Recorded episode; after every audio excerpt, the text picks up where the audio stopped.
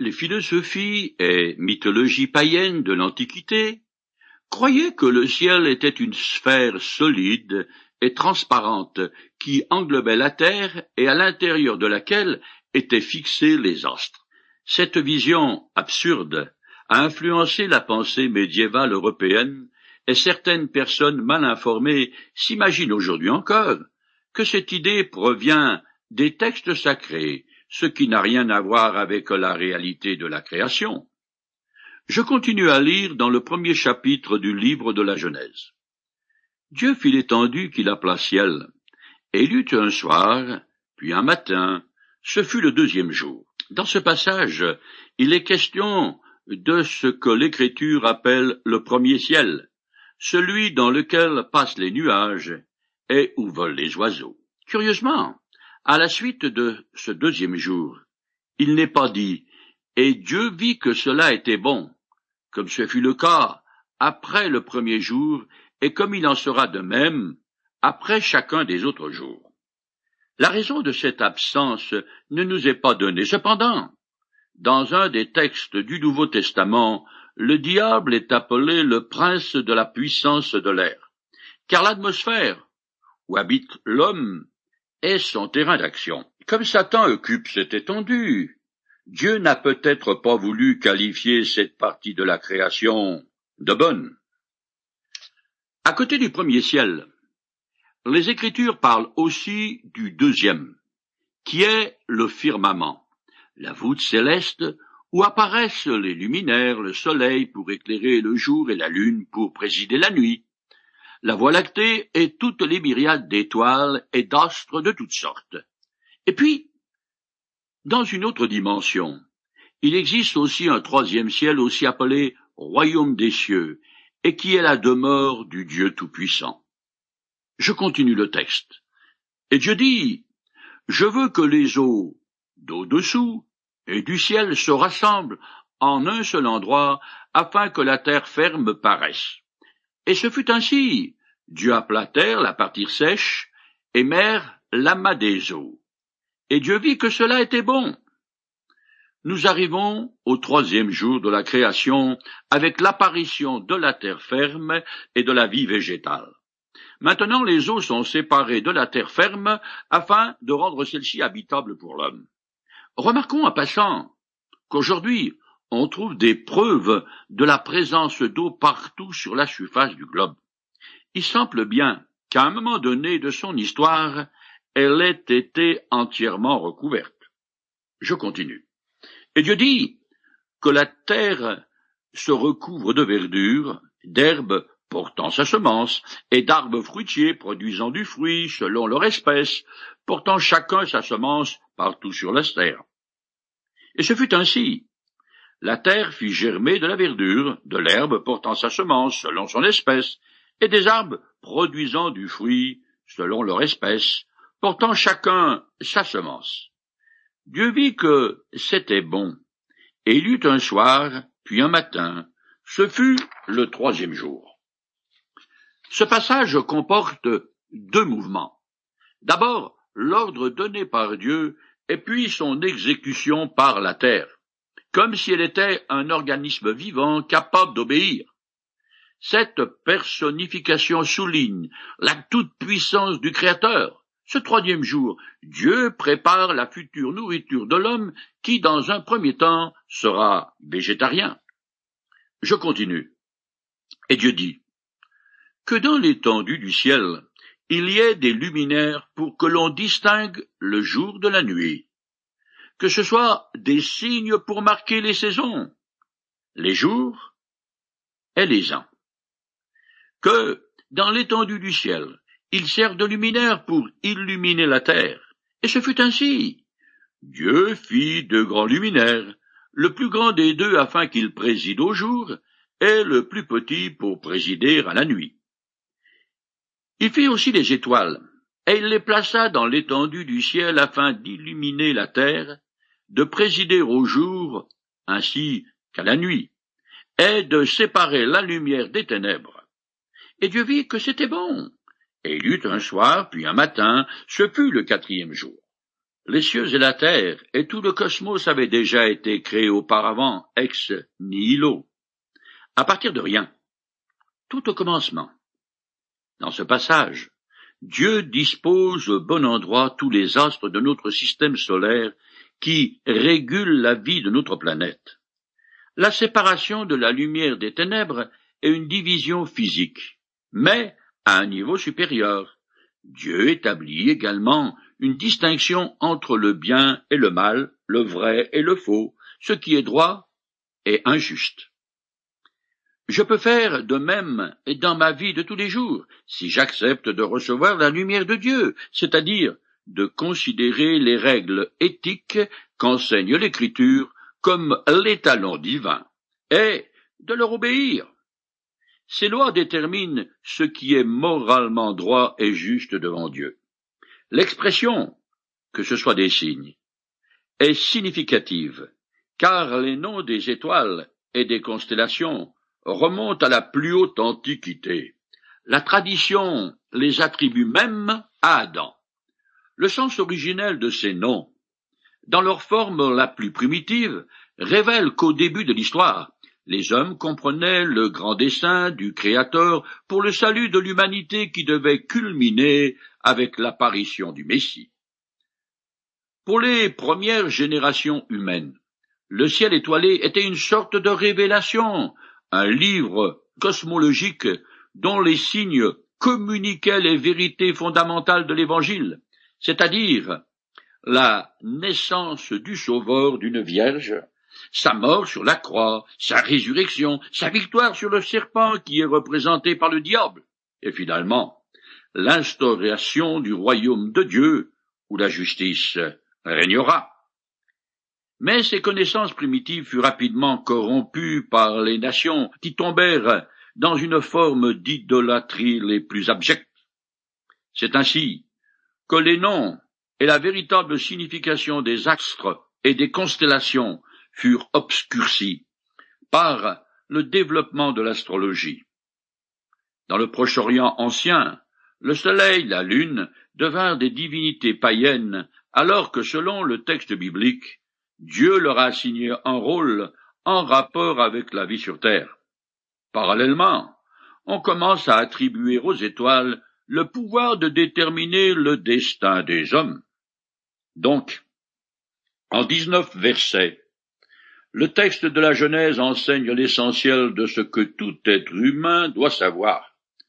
Que le monde qu'ils habitent n'est pas dû au hasard, qui n'est pas illogique ni dépourvu de sens, mais qu'il est l'ouvrage d'une intelligence suprême, et que l'homme lui-même est le résultat d'un acte créateur. Je continue la lecture de la Genèse. Et Dieu dit, que les eaux foisonnent d'une multitude d'animaux vivants, et que les oiseaux volent dans le ciel au-dessus de la terre. Alors Dieu créa les grands animaux marins, et tous les êtres vivants qui se meuvent, et qui foisonnent dans les eaux, selon leur espèce, et tous les oiseaux ailés, selon leur espèce. Et Dieu vit que cela était bon.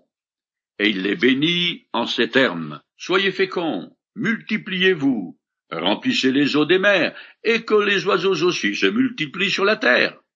Il y eut un soir, puis un matin, et ce fut le cinquième jour. Nous voici au cinquième jour avec la création de la vie animale. C'est ici la deuxième fois que le mot bara, qui veut dire créer à partir de rien, est utilisé. Ce sont les grands animaux marins et des oiseaux de toutes sortes qui apparaissent le mot espèce que l'on rencontre sans cesse veut dire sorte de famille. Dix fois, il est mentionné que Dieu créa toutes choses selon leur espèce. Ainsi, l'espèce canine est composée aussi bien des loups que des chiens, du gros Saint-Bernard au plus minuscule chihuahua en passant par toutes les intermédiaires. Je continue. Et Dieu dit que la terre produise des êtres vivants selon leur espèce, du bétail, des reptiles et des insectes, et des animaux sauvages selon leur espèce. Et ce fut ainsi. Dieu fit les animaux sauvages selon leur espèce. Il fit le bétail selon leur espèce, les reptiles et les insectes selon leurs espèces. Et Dieu vit que c'était bon. Le sixième jour et dernier de la création apparaissent les animaux terrestres. Il faut noter que lorsque Dieu fit les cieux et la terre, la mer et tout ce qu'ils contiennent, il leur donna une apparence d'âge. Jésus-Christ a fait de même avec son premier miracle aux noces de Cana en Galilée. Au cours de ce mariage, il transformera environ 600 litres d'eau en vin. Or, la différence entre l'eau et le vin est très grande. Il suffit de goûter ces deux produits pour s'en rendre compte. L'eau, comme chacun sait, est une substance relativement simple. Le vin, par contre, est un mélange très complexe de composés organiques tels que l'alcool, les esters, les acides gras, les pigments, et j'en passe. L'eau du sol est absorbée par les racines du plant de vigne, qui la transforme en jus de raisin selon un procédé naturel auquel participent le soleil, la température de l'air, le temps, l'humidité et tout ça. Les grappes sont alors pressées et sous l'effet de la levure, le jus fermente jusqu'à ce que tout le sucre soit transformé en alcool, en acide et en ester. Mais ce n'est pas fini, car avant d'être bu, le vin doit encore mûrir pendant plusieurs mois, voire des années, de préférence dans des fûts en chêne. Tout ce processus chimique est fort complexe et la transformation naturelle de l'eau en vin, prêt à être consommé, demande un temps considérable. Pourtant, aux noces de Cana, Jésus l'a accompli instantanément. Ce vin n'existait que depuis quelques instants, mais il avait tout l'apparence d'un grand cru, parvenu à maturité après des mois, si ce n'est des années dans des conditions de fermentation idéales. Comme nous l'indique le passage de l'Évangile selon saint Jean. Les invités au mariage pensaient que l'hôte avait gardé en réserve pour la fin du mariage ce cru exceptionnel. Personne n'aurait songé à mettre en doute qu'il s'agissait là du produit de la fermentation et de la maturation du fruit de la vigne. Il leur était impossible de distinguer ce vin créé en un instant d'un autre fabriqué par la nature et le temps. Un second exemple du miracle et d'apparence d'âge nous est raconté dans le récit de la multiplication des pains et des poissons, qui aussi sont apparus soudainement venus de nulle part. Ces pains d'orge étaient formés de farine qui n'avait jamais été cuite dans un four, de grains qui n'avaient jamais été moissonnés dans les champs. De la même manière, cette multitude de gens mangea de dix à vingt mille poissons qui n'avaient jamais éclos ni été pris dans les filets, ni séchés au soleil. Quand le Christ opérait une guérison, la personne devenait soudainement en bonne santé, comme s'il n'avait été jamais souffrante. Son rétablissement complet se faisait sans médicaments, sans rééducation, repos ou convalescence. Les muscles atrophiés étaient soudainement normaux, et des organes incomplets ou détruits commençaient à fonctionner. Dans le premier chapitre de la Genèse, toute la création est dotée d'une apparence d'âge. Quand Dieu ordonne à la terre de produire des arbres fruitiers, il ne commence pas par former des graines pour euh, attendre ensuite des années que les arbres arrivent à maturité. Pas du tout. Ils sortent de terre, adultes et portant déjà des fruits.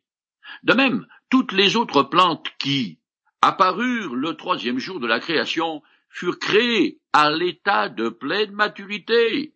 Pareil pour les poissons qui grouillaient dans les océans, pour les animaux marins et terrestres, les oiseaux qui planaient dans le ciel lors de leur création du cinquième et sixième jour. Ils furent créés à l'état d'adulte avec une apparence d'âge, tout comme Adam et Ève. Le cycle de vie commença à partir d'organismes adultes, et non pas de formes embryonnaires. La terre, meuble et fertile, de laquelle toute la végétation avait surgi, apparaissait elle aussi comme vieille de plusieurs millénaires.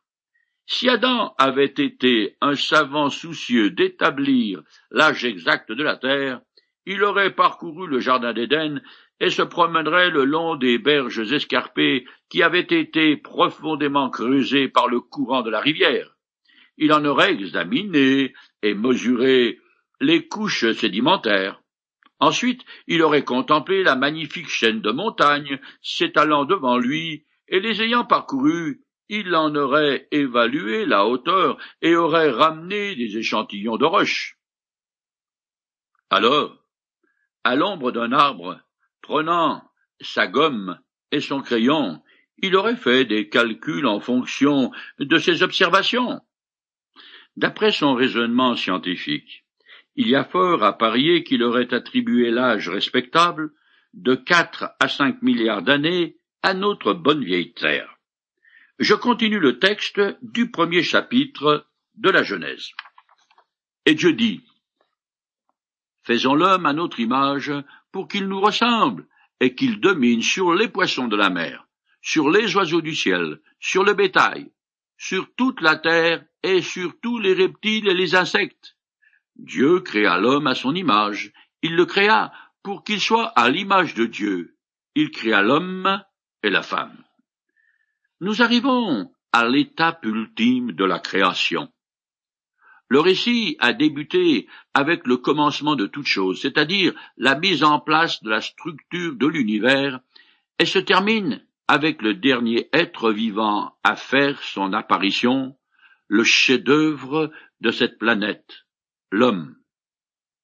C'est ici que nous rencontrons pour la troisième fois le mot hébreu bara, qui veut dire créer ex nihilo, à partir de rien. La première fois, c'était pour le cosmos.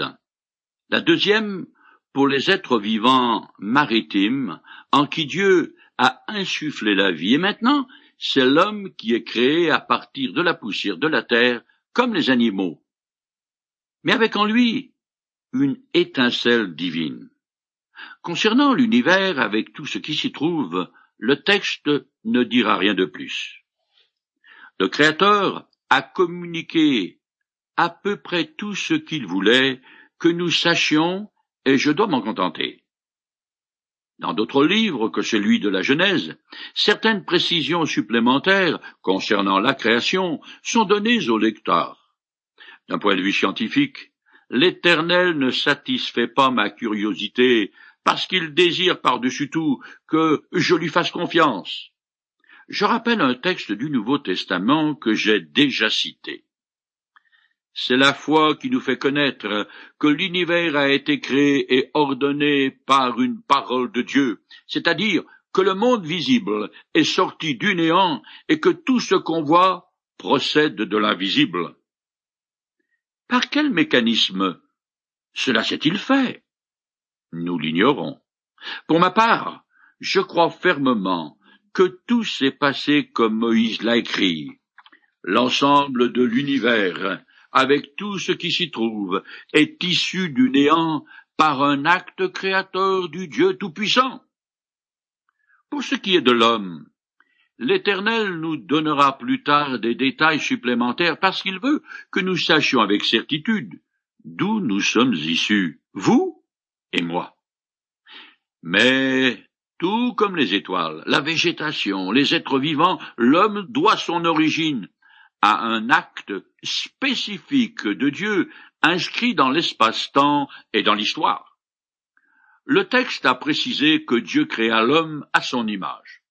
Cette expression fait partie des grandes déclarations des textes sacrés. Cela veut dire que l'homme est d'une certaine façon semblable à son Créateur. Il est conscient de son existence et il a la capacité de prendre des décisions qui ont une portée morale, ce qui le rend responsable de ses actions. De plus, il possède une âme immortelle, ce qui veut dire que la tombe n'est pas la fin de l'existence d'une personne. Lorsqu'on emmène un cercueil au cimetière, il est courant de dire que le défunt va dans sa dernière demeure. En réalité, c'est son corps qui retourne à la terre. Mais lui, contrairement aux animaux, il continue à être, mais dans une autre dimension. D'ailleurs, dans ce récit de la Genèse, Dieu fait une différence très nette entre la formation des végétaux, des diverses espèces de vie animale, et la création d'Adam et Ève, bien qu'il soit constitué d'un squelette couvert de chair comme les animaux. L'homme est différent d'eux en ce qu'il est un reflet de Dieu. Contrairement au postulat de la science moderne, qui a adopté la théorie de l'évolution, l'homme n'est pas fait à l'image de la bête, et il ne descend ni d'un bouillon de culture, ni d'un animal. Vous et moi sommes de race noble, et nous avons une valeur infinie en vertu du Créateur dont nous sommes directement issus, et qui a mis en vous et moi une étincelle de sa divinité.